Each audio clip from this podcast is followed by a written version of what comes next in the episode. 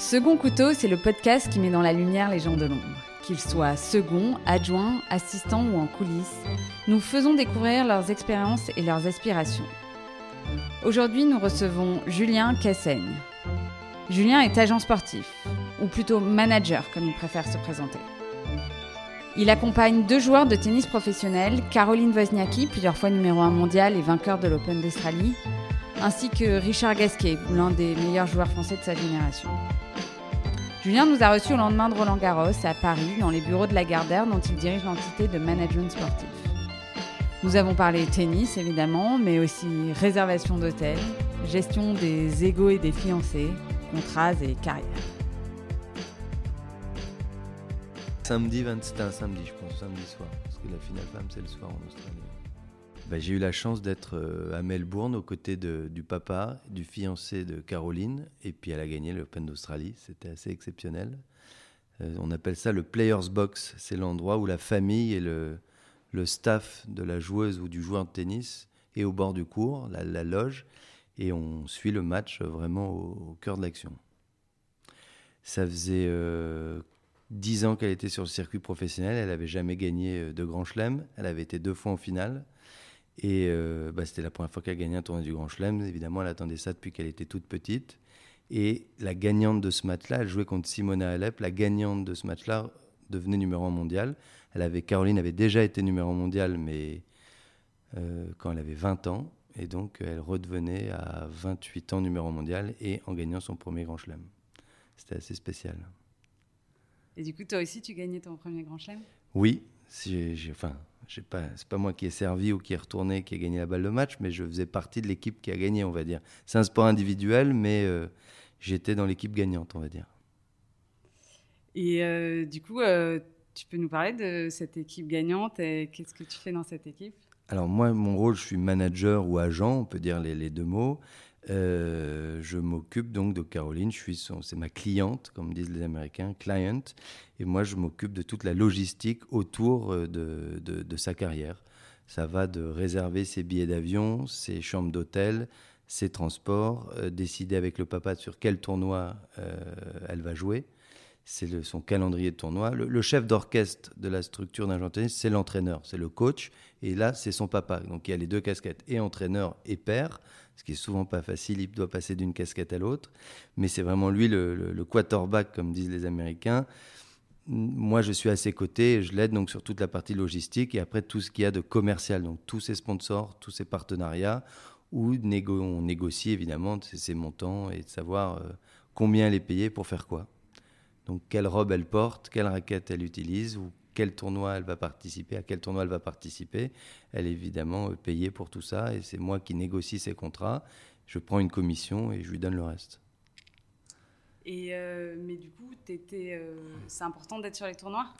On dit toujours que les agents ou les managers sont avec les meilleurs, notamment les meilleurs sur les plus gros tournois. Donc c'est les quatre grands chelems évidemment que vous connaissez, l'Open d'Australie, Roland Garros, Wimbledon et l'US Open la plupart des agents sont auprès de leurs joueurs sur les, sur les gros tournois. C'est des tournois qui sont durs parce qu'ils durent deux semaines, ils jouent tous les deux jours. Euh, et il y a plein de choses à gérer parce qu'il bah, y a beaucoup de temps mort. En fait, une joueuse de tennis, elle a joué 7 matchs en 15 jours, en 14 jours. Et les matchs, ils durent en moyenne une heure et demie. Donc ça fait beaucoup de temps off où elle doit s'entraîner, euh, répondre aux sollicitations des médias, euh, faire quelques petites choses pour les, sponsors. Et sinon elle se repose. Et dans ce cas nous on passe du temps avec l'entraîneur ou avec son fiancé ou avec son sparring ou, enfin voyez il y a un staff assez important. Plus les joueurs sont forts vous voyez Federer ou Nadal ils peuvent avoir 10 12 15 personnes autour d'eux. C'est des, des, PME en fait. Et vous, vous les suivez tous? Enfin tu suis moi Caroline je fais une douzaine de tournois par an avec elle euh, je pense que Federer ou Nadal ont leur agent pratiquement dans tous les tournois qu'ils font maintenant. Mhm. C'est eux qui décident, comme, tout comme c'est elle qui décide si elle veut un entraîneur physique, un masseur, un ostéopathe, un cuisinier, euh, un sparring partner à l'année, son agent, sa mère. Son... C'est vraiment le joueur qui décide euh, avec qui il a envie d'être pour se sentir le mieux sur le terrain. Donc c'est à eux de décider qui est, qui est autour de moi pour me régler des petits soucis ou euh, qu'il y a toujours, c'est une grosse logistique. De la, journée, elle commence le matin à l'hôtel et elle termine tard le soir avec des soins, ce qu'on appelle les soins chez le kiné, où tu passes deux heures, deux heures de ton temps sur la salle, sur la table de massage pour euh, te soigner. Donc euh, tous les joueurs de tennis passent par là, surtout dans les tournois du Grand Chelem où ça dure longtemps et où, où c'est un combat euh, dur physiquement. Et du coup, quand tu n'es pas euh, sur un tournoi avec, euh, avec Caroline, tu... c'est bah, quoi ton quotidien? C'est d'être au bureau et d'essayer d'aller démarcher des nouveaux sponsors. Ça, c'est mhm. vraiment l'agent commercial. C'est de contacter des marques, alors que ce soit dans son pays, au Danemark, mais aux États-Unis ou des marques chinoises quand elle fait la tournée asiatique, pour savoir s'il y a des marques qui sont prêtes à investir sur elle pour qu'elle devienne ambassadrice, tout simplement, pour qu'elle soit sponsorisée par ces marques et qu'elle devienne ambassadrice, représentante de, ça va d'une marque de voiture, une compagnie aérienne, une marque de chocolat. Euh, et euh, quand elle ne joue pas parce que, par exemple, elle est blessée, tu es au chômage technique? euh, C'est une bonne question. Alors moi, je ne suis pas vraiment au chômage technique, sauf si elle est blessée pendant vraiment de longs mois. Mais c'est l'entraîneur tennis ou l'entraîneur physique qui, eux, évidemment, pendant qu'elle se soigne, bon, c'est plus le kiné, l'ostéopathe ou les médecins qui s'occupent d'elle.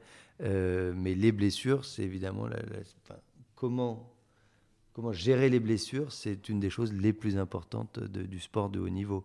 Mais non, moi je suis pas au chômage technique. J'essaye évidemment de toujours euh, garder le contact avec elle, d'aller lui rendre visite si elle est chez elle dans le sud de la France, enfin à Monaco.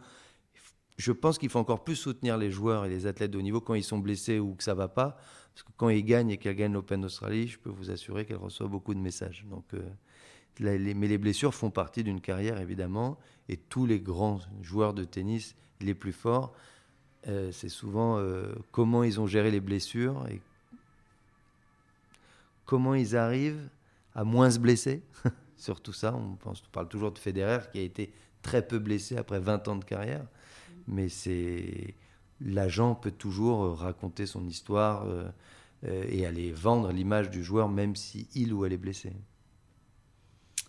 Et il me semble que tu travailles pas que pour Caroline. Non, là on, a commencé par Caroline parce que c'est elle qui, il y a un an, a gagné le Grand Chelem et est revenue numéro mondial. Mais on a une vingtaine de joueurs. J'ai travaillé beaucoup avec Richard Gasquet, donc qui était quand même l'un des meilleurs joueurs français, on va dire, avec Tsonga, mon fils et Simon depuis 15 ans. Euh, ouais, je travaille beaucoup avec Richard.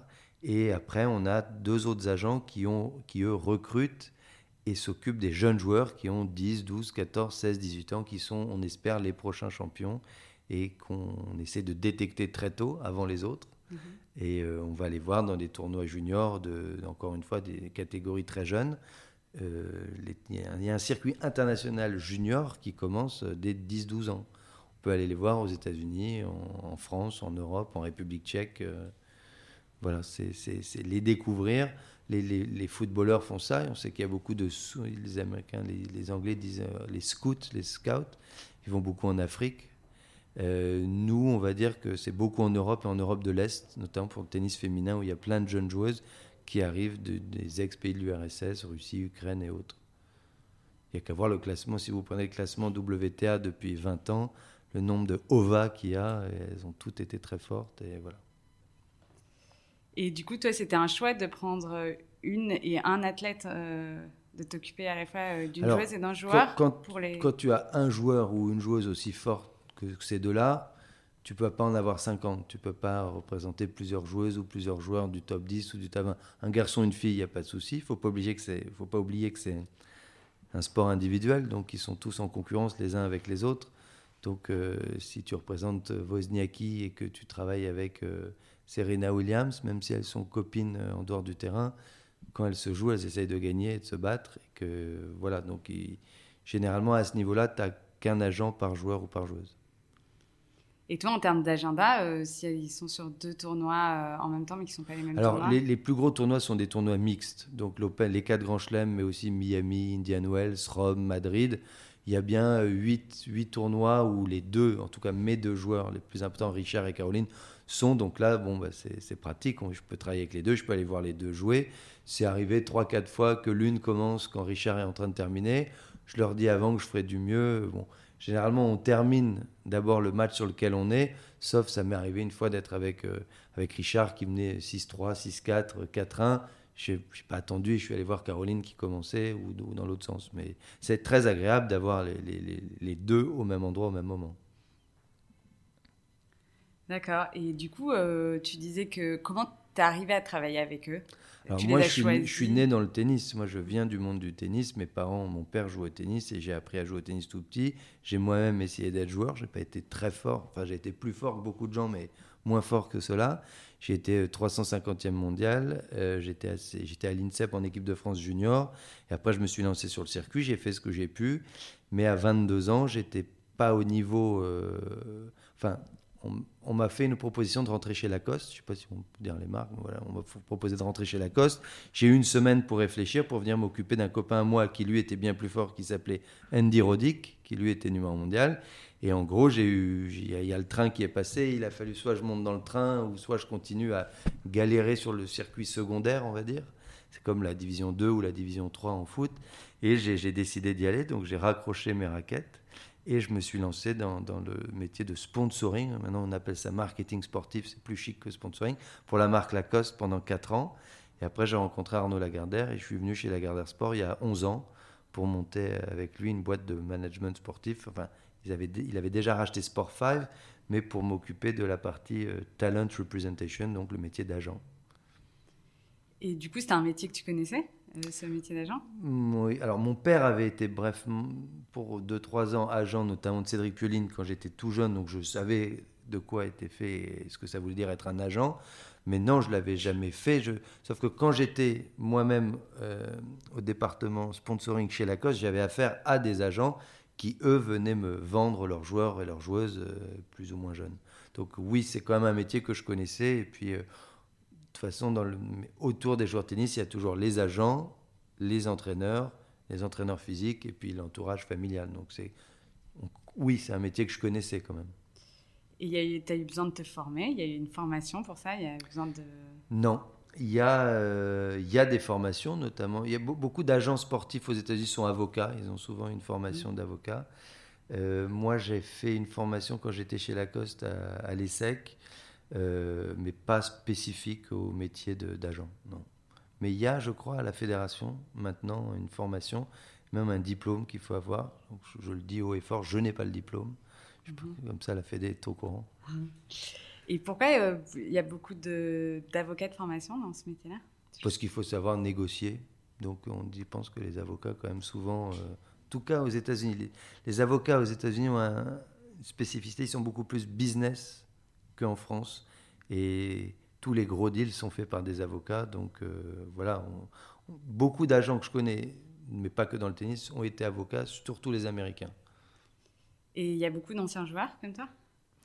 Euh, oui, il y a par exemple celui que vous connaissez, que vous voyez, mais vous savez peut-être pas qu'il est ancien joueur, c'est l'agent de Rafael Nadal qui s'appelle Carlos Costa, qui lui-même a été dans les 20 meilleurs joueurs du monde.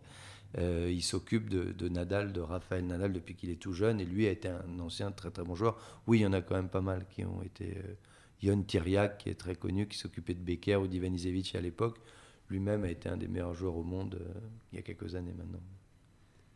Et selon toi, pourquoi, enfin, pourquoi avoir été un ancien joueur, ça, ça, ça aide à être un bon agent plus bah, que. Dès, dès, que tu touches à l'entourage ou dès que tu approches des champions ou des joueurs de tennis, c'est pas mal de savoir à quel moment leur parler et pas leur parler déjà. Donc c'est beaucoup une question de relations humaines et il y a des moments où il faut leur parler de certaines choses, il y a des moments où c'est vraiment pas le moment.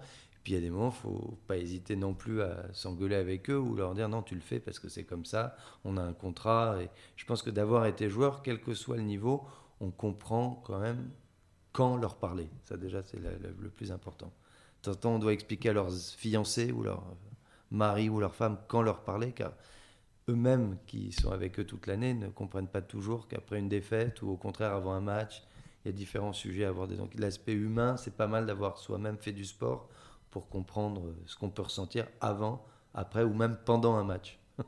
Mhm. Et euh, est-ce que j'imagine que tu peux pas trop leur parler de l'aspect sportif, c'est pas ton rôle, de Alors, son moi, jeu. Moi, avec Richard, je, je, peux parler un petit peu plus de jeu parce qu'il me pose des questions, parce que ça m'arrive de jouer encore un petit peu avec lui quand il a personne, ou pas de coach, ou voilà. Euh, Caroline, vraiment, c'est le papa qui s'occupe du sportif. Quand elle n'est pas là et qu'il me pose des questions sur le tennis en me disant tu penses qu'elle a bien joué ou pas bien, je lui donne mon avis. Mais il faut vraiment, chacun doit rester à sa place, comme dans une équipe de foot, il y a un gardien de but, un attaquant, un, latéral. Ben, c'est pareil autour du joueur. Chacun a son rôle bien défini et on essaye tous de rester à sa place. enfin, ça fait longtemps que tu fais ce métier, mais au début, c'était pas. Pour toi, c'était évident d'arriver à discerner vraiment euh, ces deux aspects-là? Oui, franchement, c'était à partir du moment où il y a un coach, je vais pas prendre la mm. place du coach, tout comme j'aime pas quand le coach dit ah mais ça serait mieux de regarder avec telle marque ou voilà, chacun a sa place. Mm-hmm. C'était pas pas si difficile non. Mais du coup, euh, quand euh, les résultats sont pas là, euh, finalement, toi, tu n'as pas la main dessus et ça influence un peu, par exemple, des contrats que tu n'aurais pas. Oui, alors, bah, quand on signe un contrat de marketing avec une joueuse comme Caroline, elle a des bonus et des malus. Donc, quand elle joue bien, que son classement monte ou qu'elle va en demi-finale ou en finale ou qu'elle gagne des tournois, elle a des bonus. Donc, l'agent, on a une commission aussi sur les bonus. Mais évidemment, quand j'ai vécu les deux avec euh, Caroline, on a dû commencer à travailler ensemble. Elle était 10 ou 12e mondiale. Elle est redescendue jusqu'à la 69e place. Mm. C'était moins rigolo. Et, elle est remontée jusqu'à la place de numéro 1. Donc oui, c'est là où c'est hyper intéressant parce que moi j'ai une, anecdote avec elle. Elle faisait un entraînement euh, tôt le matin à Washington. Elle devait être 55e mondiale. À la fin de l'entraînement, le père qui gère le sportif me dit aujourd'hui, elle s'est entraînée comme une numéro 1 mondiale. Je lui dis, ah bon, mais qu'est-ce qu'elle a fait différent? Il me dit, non, je te le dis juste, elle frappait bien la balle, elle m'écoutait, c'était parfait. Et si elle fait ça, c'était avant les Jeux Olympiques. Elle s'était reblessée aux Jeux Olympiques, mais il était très, très positif. J'étais quand même surpris. Et en fait, il a eu raison quelques mois après. Donc, euh, c'est le sportif, l'entraîneur est celui qui connaît le mieux le jeu et l'état d'esprit et le mental de sa joueuse ou de son joueur. Et euh, encore une fois, nous, on reste à, notre place. Mais c'est plus facile d'appeler une marque, une banque ou une compagnie aérienne pour négocier quand elle est numéro un, voire même, c'est les marques qui t'appellent. C'est évidemment le cas. Plus ils sont forts.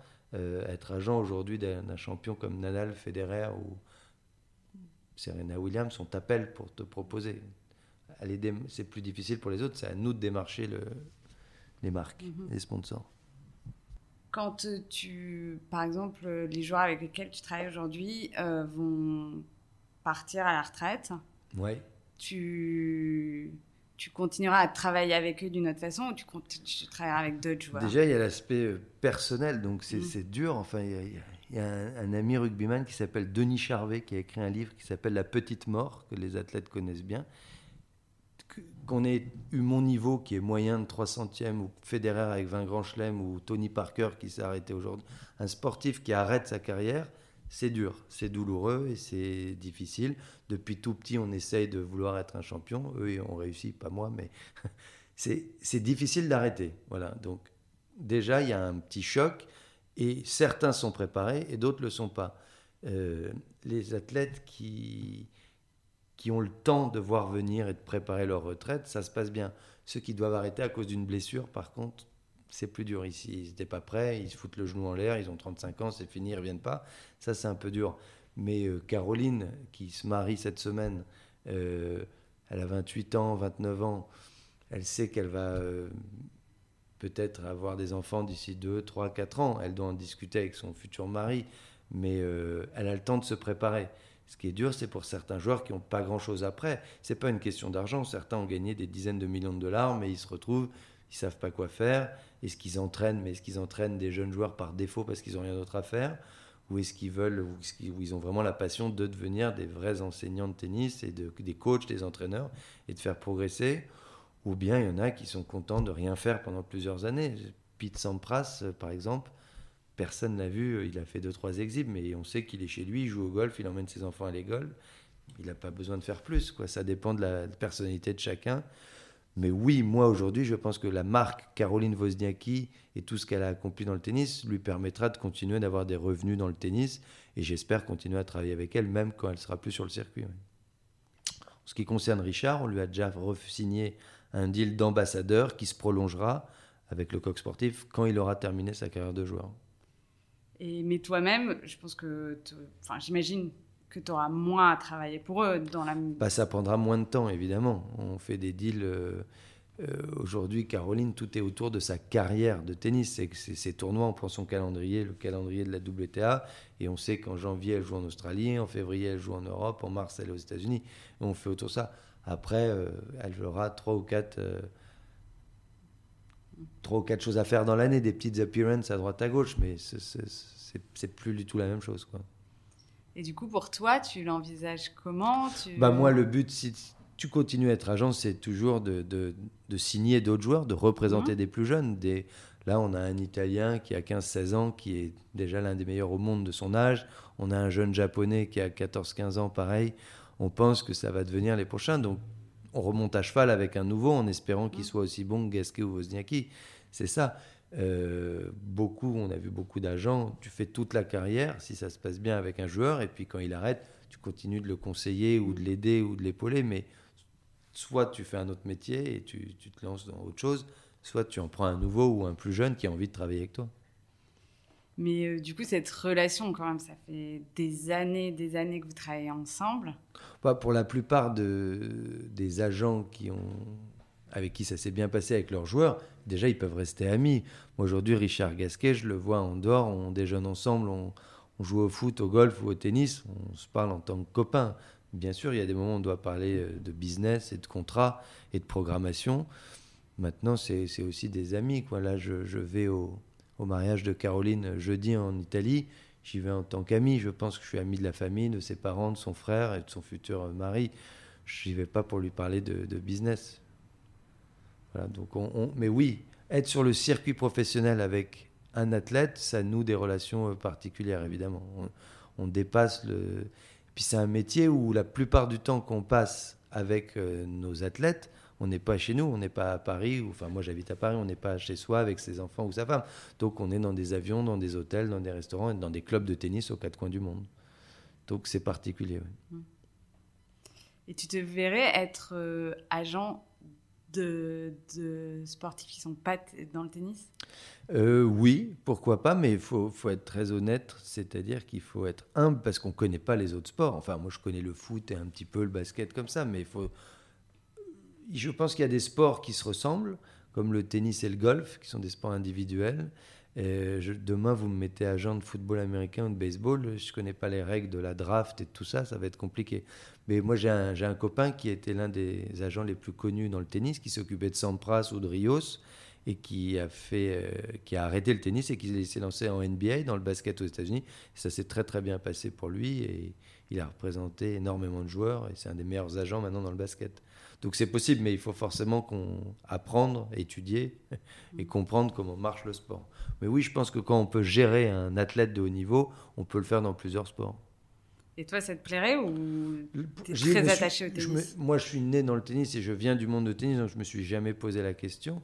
Mais euh, pourquoi pas, oui. Pourquoi pas. Et en dehors du, du, sport, il y a d'autres bah, agents? Oui, il y a les agents artistiques. Moi, ma mhm. femme est dans ce milieu-là, donc elle on en a déjà parlé. Ouais, c'est vrai que, en fait, c'est on appelle gérer un talent, c'est-à-dire euh, est-ce qu'on peut le faire dans, est-ce que je pourrais m'occuper d'un cinéaste ou d'un acteur? Je sais pas, pourquoi pas? Mais j'ai tendance à dire oui, être assez optimiste que quand on a réussi à gérer les, les égaux des sportifs de haut niveau, on peut s'attaquer à limite à ma femme. Je suis capable maintenant. tu l'as dit euh, plusieurs fois à, euh, à demi-mot, et puis c'est le titre de ce, ce podcast, c'est un, métier de l'ombre, Oui, bah, on n'est pas, on déjà, on n'est pas sur le terrain. Mhm. Le coach, l'entraîneur, il va faire les échauffements, les entraînements, donc il est sur le terrain. Vous verrez jamais un agent euh, être, sur le terrain. Euh, alors, moi, c'est particulier avec Richard parce que c'est arrivé qu'il me demande de venir avec lui sur le terrain pour jouer quand il avait personne pour l'échauffer. Mais sinon, l'agent, il est dans l'ombre, il est dans les gradins il est dans les salles de réunion des hôtels ou au petit-déj plus discret et il fait des deals et il signe des, contrats publicitaires. Donc euh, c'est un métier de l'ombre, mais la relation entre l'agent et l'entraîneur est quand même très importante pour faire la programmation et puis pour faire en sorte que le joueur ou la joueuse soit bien. Et ça dépend des joueurs, mais on, voit vraiment les, des grands champions de tennis qui ont une relation aussi forte avec leur agent qu'avec leur entraîneur. Et on t'entend voir un, changement d'agent, t'entends un changement de coach, t'entends un changement de femme aussi. Mais euh, voilà, c'est combien de temps on reste auprès de son athlète et, et on vit les hauts et, les bas, évidemment. Et justement, ces hauts et les bas, toi, comment tu les vis à titre personnel? Bah, On essaie de relativiser. Déjà, c'est quand même un beau métier, on va pas se plaindre. Donc, euh, quand on est à l'autre bout du monde et que je suis à l'Open d'Australie avec Caroline, que j'ai pas eu mes enfants depuis 22 jours, elle est en finale, bien sûr, c'est quand même fabuleux de se dire, elle soulève la coupe et puis on, envoie une photo ou on fait un petit FaceTime avec les enfants. Ah, Caroline, elle a gagné, tout le monde est content. Maintenant, tu pars trois ou quatre semaines, elle perd au premier tour, elle se blesse, euh, il y a une ambiance catastrophique dans l'équipe. C'est moins fun, ça c'est sûr.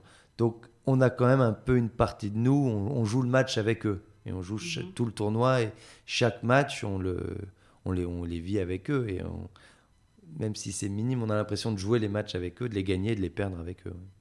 Tu as, les mêmes sentiments, euh, par exemple, face à une défaite que tu avais quand tu étais joueur ou... Non, quand même pas. Être joueur, tu es seul sur le terrain, donc le plaisir de gagner, c'est puissance 10, mais l'horreur de perdre, la défaite, c'est aussi, aussi pour ta gueule, quoi. C'est pas pour euh, ceux qui sont. Mais je pense qu'après, le plus proche, c'est l'entraîneur. Souvent, il y a un aspect tactique. Si tu es entraîneur et que tu as dit, voilà, faut que tu joues sur le revers, faut que tu serves comme ça et que ça marche pas et que ton joueur perd, tu te sens responsable aussi.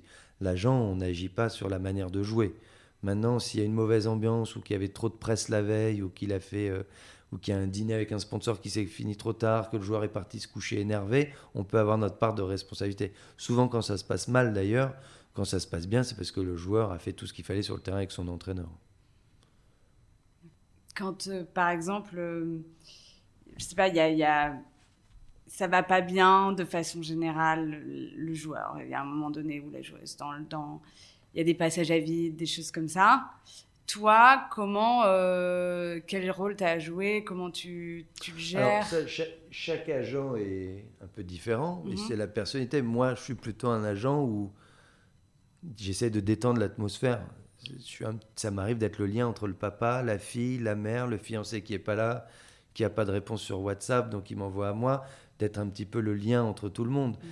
Moi, j'aime bien déconner et faire rire tout le monde, donc je me dis que de temps en temps, quand ça va mal, une bonne blague, de temps en temps, ça, ça, détend un peu tout le monde. Euh, chaque agent est différent. Il y a des agents où peut-être quand ça se passe moins bien, ils prennent du recul et ils disent c'est pas à moi de régler ça. Euh, en fait, l'agent prend la place que le coach et le joueur lui laissent prendre, évidemment. Euh, c'est arrivé avec Richard où on n'était pas beaucoup autour de lui. Quoi. Il y avait un entraîneur et moi, notamment Sébastien Grosjean, et on avait vraiment une équipe tous les trois. On était, enfin, nous deux plus Richard. Et là, j'avais l'impression que je prenais un petit peu plus de place que, pour d'autres athlètes, mais c'est c'est vraiment au feeling quoi il y a mhm. pas de c'est pas quelque chose que tu pourras apprendre à l'école justement à l'ESSEC ou ailleurs il faut être sur le terrain et vivre semaine après semaine sur le circuit parce que vivre le circuit c'est complètement différent que d'être dans un bureau et appeler des marques. C'est pour ça que le, moi, je préfère vraiment le mot manager à agent. Mhm. C'est dans la part manager, c'est vraiment que tu t'occupes de la carrière dans, et tout ce qui va avec d'un joueur ou d'un sportif. Et agent, c'est plus la partie commerciale, mais la partie commerciale fait partie du management. D'accord. Et il y a eu un, un pire moment ou un pire tournoi où tu te disais c'est vraiment les blessures vraiment ce que j'aime pas. c'est les, blessures le pire. C'est quand tu vois euh, une année je suis avec Richard Gasquet il est à Wimbledon il joue très bien il arrive en huitième de finale. Avant le match il sent que ça lui tire dans les abdos dans les obliques. Il joue trois jeux en plus il jouait contre son pote Joe Wilfried Songa à 2-1 au premier il a mal il nous regarde il nous fait comme ça c'est fini. Il pleure de douleur dans les vestiaires on sait qu'il en a pour deux mois il n'a pas pu aller jouer aux Jeux Olympiques des choses comme ça. Ça c'est c'est triste, quoi. On est triste pour notre copain, pour notre joueur. Euh, on peut pas l'aider. On peut pas l'aider. Même le médecin, il sait qu'il en aura pour 5, 6, 7, 8 semaines de déchirure. Voilà, ça, tous ces moments-là sont durs. Caroline, une année, préparait Roland Garros euh, à Monaco. Elle se fait une entorse, on voit la cheville exploser, on sait déjà que c'est mort pour Roland Garros. Elle a le ligament qui a lâché. Les blessures pour le sport de haut niveau, c'est ce qu'il y a de pire à vivre pour le joueur et pour l'entourage. Après, il y a les mauvais résultats qui, de temps en temps, sont liés aux blessures et de temps en temps, pas du tout. Une crise de confiance, euh, elle joue tout simplement moins bien. Euh, le tennis, c'est très très juste. Hein. c'est un contre un, il y en a qu'un qui gagne et qu'un qui perd. Donc il n'y a pas de. Mais ça, on peut enchaîner les mauvais résultats et c'est très dur, pour, euh, là encore, pour tout le monde. Peut-être qu'on peut intervenir de temps en temps après deux, trois mauvaises défaites. On peut dire à un joueur, pourquoi tu vas pas... Richard l'a fait, on était, moi je partageais son avis, il, venait de faire deux, trois mauvaises défaites. Euh, il revenait aussi de blessure. Il a eu l'intelligence de redescendre en Division 2 pour aller gagner un Challenger. Euh, c'était en Pologne, je crois, dans un tournoi vraiment de la Division 2 que personne connaît. Il bat des joueurs classés entre 150 et 200e au monde. Ça lui a fait du bien, il a gagné le tournoi et puis il est revenu sur le circuit principal. Il a eu des bons résultats. Et je pense que là, on peut un petit peu aider euh, en disant Mais pourquoi tu fais pas ça mm. Mais toujours en restant à sa place et en se mettant derrière l'entraîneur qui, lui, décide du sportif avec le joueur. Et euh, ça s'est peut-être jamais présenté, mais est-ce que euh, tu te séparais d'un joueur? Euh, Alors, généralement, quand on a un contrat entre un joueur et un agent, c'est une durée, on va dire 3 ans, 4 ans, 5 ans. À la fin du contrat, et le joueur et l'entraîneur décident, pardon, et l'agent, l'agent et le joueur décident s'ils veulent continuer de travailler ensemble. Donc on dit on repart pour deux ans, on repart pour trois ans, ou on arrête. Tous les cas se sont déjà présentés. On peut arrêter d'un commun accord. C'est le joueur qui veut arrêter, ou c'est l'agent qui veut arrêter. Euh, moi, j'espère que Caroline et Richard, c'est les deux dont je m'occupe un plein temps, termineront leur carrière avec moi, mais mmh. c'est à eux qu'il faut poser la question. Mais moi, j'aimerais bien continuer. Et tu n'as jamais eu le cas, euh, sans citer personne, mais de joueurs avec qui tu as, ou avec qui tu as refusé de travailler? Si on a, notre agence, je ne suis pas seul, on a déjà tous refusé de travailler avec telle joueuse ou tel joueur pour, parce qu'on connaissait l'entourage, on n'avait pas envie, ou alors tout simplement parce qu'on n'y croit pas. Euh, si on pense qu'il n'y a pas un marché euh, pour aller trouver des sponsors, nous, on est commerciaux, on gagne, de l'argent sur une commission. Donc, s'il n'y a pas de deal, qu'on pense qu'on va perdre du temps, de l'énergie et de l'argent à se déplacer pour faire des rendez-vous ou aller soutenir le joueur aux quatre coins du monde, mais qu'il n'y a pas de business à faire, on est là aussi pour gagner notre vie.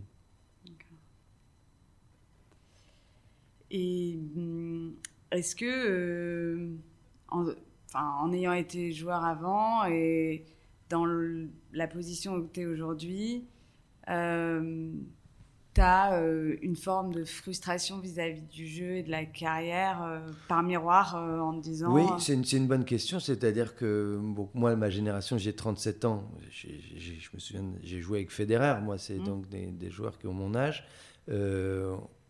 évidemment que j'ai aucune frustration par rapport à Federer, mais peut-être qu'on peut avoir des frustrations avec d'autres joueurs qui combattaient à 18-20 ans où j'étais à peu près du même niveau. Puis ils sont arrivés centième, 80e, 150e. On se dit, ah, j'aurais pu faire mieux. Mais moi, ma décision, j'ai dû la prendre à 22 ans parce que Lacoste m'a offert une chance et j'ai pu rentrer chez eux et, apprendre un métier. Euh, je pense que j'ai pris la bonne décision, mais évidemment que c'est pas facile. C'est ce qu'on disait tout à l'heure. D'arrêter de jouer au tennis ou faire son sport quand on a commencé tout jeune, c'est toujours difficile, quel que soit le niveau. Donc, je dirais pas que j'ai une frustration mais le, jeu manque, la compétition manque. Ça. Alors j'essaie de le faire dans autre chose, en jouant au, basket, au foot, en faisant du golf. Voilà, j'essaie toujours de gagner, on garde ça en soi. Mais euh, non, je dirais pas que je suis frustré. Et, euh, mais encore une fois, on voit dans un tableau, ah, lui, ah, oui, tu te dis quand même, ah, mais je l'avais battu. Euh, c'est humain, voilà. Mais... Et ce goût de la compétition, tu le vis un peu à travers tes joueurs quand même? Bah, bien tu le ressens quand on est stressé. Enfin, quand Caroline ou Richard ont les, les, petits tocs ou les, petites, euh, les, trucs de superstition qu'on a avant les matchs, je les ai avant leur match. Alors quand on est joueur, on, est, on prend la douche toujours pas au même endroit dans les vestiaires, on met les mêmes chaussures au même endroit, le même casier. Alors c'est différent quand on est agent, mais je m'assois d'ailleurs dans le box. On commençait par le player box tout à l'heure et pendant la finale de Caroline, on est toujours assis au même endroit. Le père, le fiancé, moi à côté, on, tout le monde a ça, ces petits tics de superstition, et c'est normal, c'est normal. Donc oui, on vit les matchs à travers eux, évidemment. Donc tu continues en fait à jouer au tennis Un petit peu, à travers eux, oui. De temps en temps, on aimerait bien être sur le terrain, et de temps en temps, on est content qu'on ne peut pas y être. Une question, tu n'as jamais pensé à être coach? Si, si, juste avant de rentrer chez Lacoste, j'ai fait, euh, maintenant c'est devenu très à la mode, mais à, l'époque j'étais un des points, ce qu'on appelait sparring partner, c'est-à-dire que notamment avec des filles, moi pour payer mes tournois, j'étais sparring de Vénus, Serena Williams, Singhi, Céleste, Capriati en Floride, j'étais payé à la semaine. Je me souviens à l'époque j'avais à peu près, j'étais payé 1000 dollars la semaine, je faisais ça deux ou trois semaines et après je partais faire mes tournois. Donc j'avais quand même ce, ce truc, j'étais auprès des coachs, là j'étais sur le terrain. Alors autant qu'on est agent, on n'est pas sur le terrain. Donc je m'étais quand même posé la question, est-ce que j'entraînerai un jour à 25 ans, à 30 ans, à 35 ans, on ne sait jamais combien de temps on va jouer. Et là, depuis quelques années, c'est vrai qu'une ou deux fois, par-ci, par-là, j'ai passé un petit peu plus de temps avec Richard sur le terrain. Il faut jamais dire jamais, mais oui, je, je, me verrai. J'ai aussi, enfin j'aurais pu vous le dire, mais j'ai deux enfants qui ont 7 ans et bientôt 4 ans. Et les deux jouent au tennis, donc je passe du temps avec eux sur le terrain, comme mes parents passaient du temps avec moi. D'ailleurs, mes parents passent du temps aussi avec mes enfants. Donc oui, je, ça m'a traversé l'esprit plusieurs fois. Euh, pour l'instant, je suis très content en tant qu'agent, mais un jour, pourquoi pas euh, passer du temps en tant que coach Pourquoi pas Tu as dit que tu avais décidé à 22 ans, en une semaine, de, changer de carrière. 200 euh, au 300e mondial, c'était quand même pas si mal. Tu t'es pas dit à un moment, enfin, qu'est-ce qui t'a décidé à arrêter le tennis en une semaine alors que tu étais encore assez bah, jeune, que, que tu avais du temps? L'opportunité était belle. J'aimais beaucoup la marque Lacoste.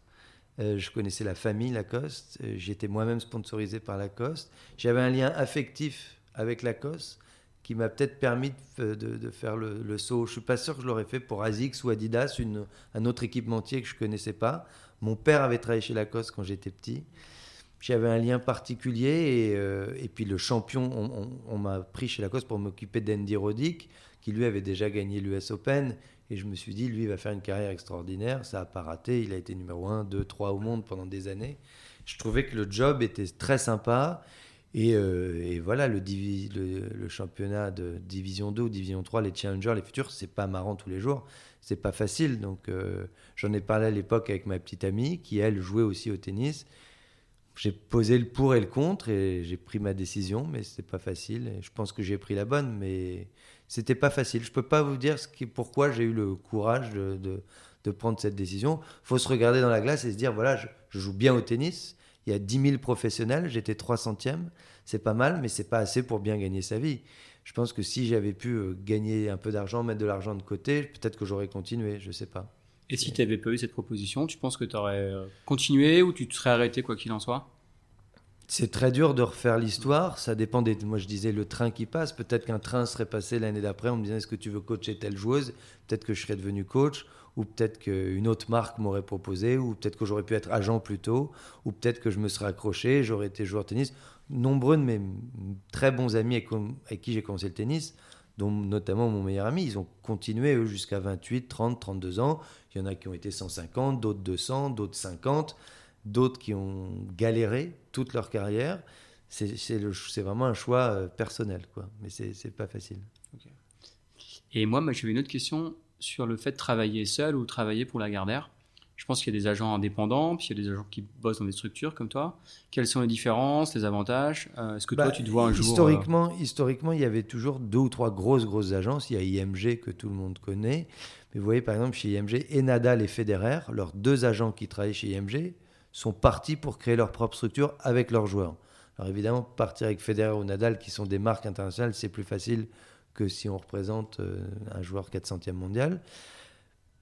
Il y l'avantage d'être son propre patron, bah, c'est qu'on fait ce qu'on veut, on se lève à l'heure qu'on veut, on va à tel tournoi, mais c'est c'est plus dur quand ça va pas, quoi, évidemment. Moi, j'ai le groupe Lagardère derrière moi, c'est un groupe solide. Euh, les années où les résultats sont moins bons, bah, ils sont toujours derrière moi. Il y a l'assurance d'être payé en fin de mois. Enfin, c'est comme ça dans tous les mmh. métiers, entre monter sa boîte et être, travailler pour quelqu'un d'autre. Euh, le métier d'agent, historiquement, les meilleurs agents dans le tennis, ça a toujours été IMG et c'est la plus grosse agence. Ils ont le plus de clients, le plus de tournois, plus d'agents. C'est les plus gros qui gagnent, quoi, souvent. Mais ils n'arrivent pas toujours à garder leurs agents. Hmm. Si le joueur devient trop fort, l'agent part avec. parce que, que ça leur est quand même arrivé avec euh, plein de gros gros champions. Ce que tu valorises, c'est quand même ta relation avec le joueur, non? C'est ça qui est le plus un agent, important. On m'a toujours dit ça, on me montrait. Un agent, c'est son téléphone. C'est la relation qu'il a avec les joueurs.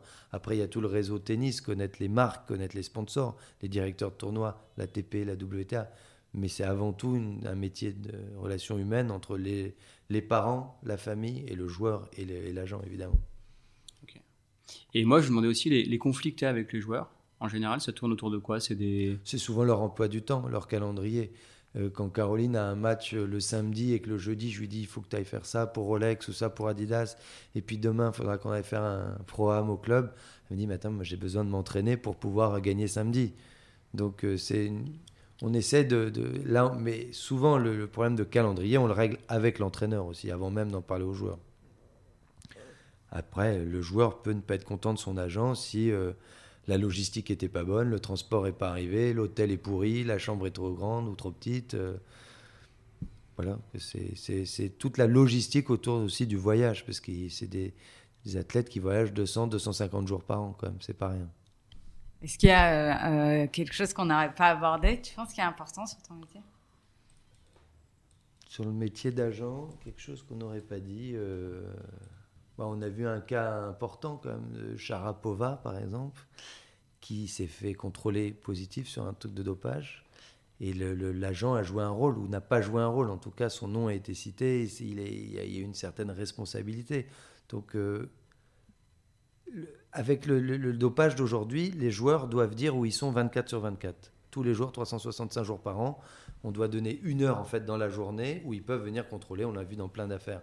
Et selon les joueurs, c'est la responsabilité des, agents ou non. Caroline, c'est nous, la Gardère, on est responsable de son système WADA pour, pour le dopage. Richard, non, il le fait en famille, c'est lui qui le fait directement. Mais c'est hyper important. C'est le, truc le plus important aujourd'hui quand on en est responsable, c'est de ne pas se planter sur l'application pour bien dire, voilà, entre 7h et 8h du matin, elle est à tel hôtel, et si vous voulez venir la contrôler, parce qu'aujourd'hui, les athlètes peuvent être contrôlés par le circuit WTA, par l'ITF, ou par le ministère des Sports ou de la Santé de leur propre pays, ce qui arrive régulièrement à Richard ou à Caroline. Et de temps ils en ont deux le même jour, une prise de sang le matin, l'urine l'après-midi. Enfin, c'est le, dopage, c'est très très sérieux. C'est la partie la plus délicate euh, parce que, évidemment, si à cause d'une faute de l'agent, le joueur ou la joueuse n'est pas là où il a dit qu'il a, il y a, trois strikes, hein. on n'a que trois, trois cartons jaunes en fait. Après, ils sont suspendus. Alors là, c'est catastrophique, évidemment. Pour l'instant, on n'a jamais eu de carton jaune ni avec Richard ni avec Caroline. voilà. c'est quelque chose qui, euh, dans aujourd'hui, euh, c'est une énorme responsabilité. Mm. Et si moi j'étais joueur aujourd'hui et que j'avais 16 ans et que je me lançais sur circuit et que j'avais une chance d'être dans les meilleurs joueurs du monde, je préférais le faire moi-même que de confier ça à quelqu'un d'autre. Caroline a confiance en nous, tant mieux, on n'a pas fait d'erreur, mais c'est une responsabilité très très importante, je trouve. Ouais. Qu'on n'imagine pas. Qu'on n'imagine pas du tout. Et c'est pas toujours les agents, de temps en temps c'est le papa, la maman, le joueur lui-même. Si j'étais joueur, je le ferais moi-même sur mon téléphone. Ils ont fait des bonnes applications, mais euh, parce que c'est encore une fois, c'est 365 jours par an. Je connais une dizaine de joueurs qui sont fait contrôler le 25 décembre ou le 1er janvier. Et c'est vrai que ça, on n'en parle pas beaucoup. Et voilà. Intéressant. Et notamment, on, si euh, le contrôleur qui vient prélever euh, n'arrive pas à joindre le joueur ou la joueuse, elle met deux numéros de téléphone, elle a mis son père et nous, par exemple. Donc il faut aussi avoir le téléphone allumé. C'est bien d'avoir de la batterie. Quoi. voilà. Et ça t'arrive d'identifier des joueurs pas forcément au niveau euh, extraordinaire, mais tu dis qu'il y a un potentiel euh, dingue pour les marques Oui, alors euh, tout le monde a en tête Anna Kournikova, mais les gens savent quand même, oublient vite qu'elle a quand même été numéro 8 mondial. Donc en plus d'être très jolie, blonde, bronzée, magnifique, et toutes les marques voulaient la sponsoriser, elle a quand même assuré un peu sur le terrain. Après, il y a eu Sharapova, qui elle avait les deux, le look et les résultats, vu qu'elle a quand même gagné les 4 grands chelems. Mais faut un minimum de résultats. Sinon, ils, deviennent acteurs ou mannequins. Mais c'est vrai que, et chez les hommes et chez les femmes, avoir un athlète qui est beau, ou qui porte bien les vêtements, ou qui est toujours nickel, euh, en dehors et sur le terrain, ça va faire plus vendre et les marques paieront plus cher. Et je crois que Federer l'a bien compris. Si vous voyez le look, il n'y a pas beaucoup d'erreurs depuis 20 ans. A ce changement de marque qui est particulier pour passer de Nike à Uniqlo. Mais euh, les, grands champions qui en plus ont le look, ça paye plus. Ouais. Mais non, moi, j'ai pas, on n'a pas pris un joueur, un jeune joueur en disant Ah, lui, il a un look incroyable. Euh, C'est quand même les résultats qui vont. Mais un joueur beau va gagner plus qu'un joueur qui est moins beau. C'est comme ça. Un grand merci à Julien Kaysen d'avoir accepté de couper son précieux téléphone pendant une heure pour parler au micro de Second Couteau. Second Couteau est un podcast produit et présenté par Marie Jeuneste et Mathieu Lecomte. Si vous avez aimé, n'hésitez pas à le partager et à le noter sur votre application de podcast. Merci et à bientôt.